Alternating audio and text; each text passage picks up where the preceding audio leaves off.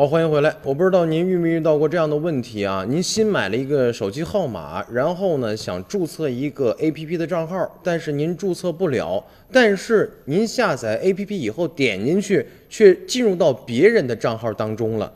呃，而且他的信息呢还一览无余。这主要是涉及两类人群，一个是要注册手机号的用户，还有一个是新买的一个手机号的用户。那这样的账号除了不能注册一些 APP 以外呢，其实还存在着一些潜在的风险啊，被发一些骚扰短信。你就像我本人也是啊，有一个新买的一个电信的一个号码，但是这个号码是为了绑定宽带。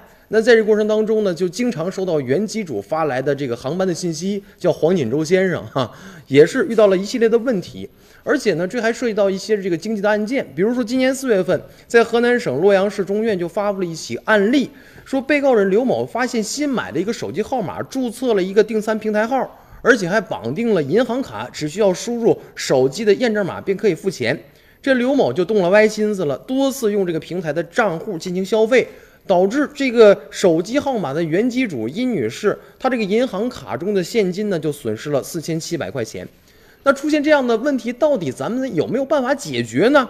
那么电信运营商反映是主要问题源于原手机号码用户没有注销或者没有解绑，才导致了这样一个情况。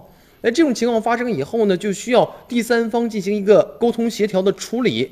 遇到任何问题呢，运营商也会帮助解决。而且说呢，这样的方法呢，也没有一个很好的方法来进行应对。那么少则是三个月，多则是一年。这样的情况下，这个号码才可以卖出或者是注销啊，给用户带来的不方便呢，他们也在想办法。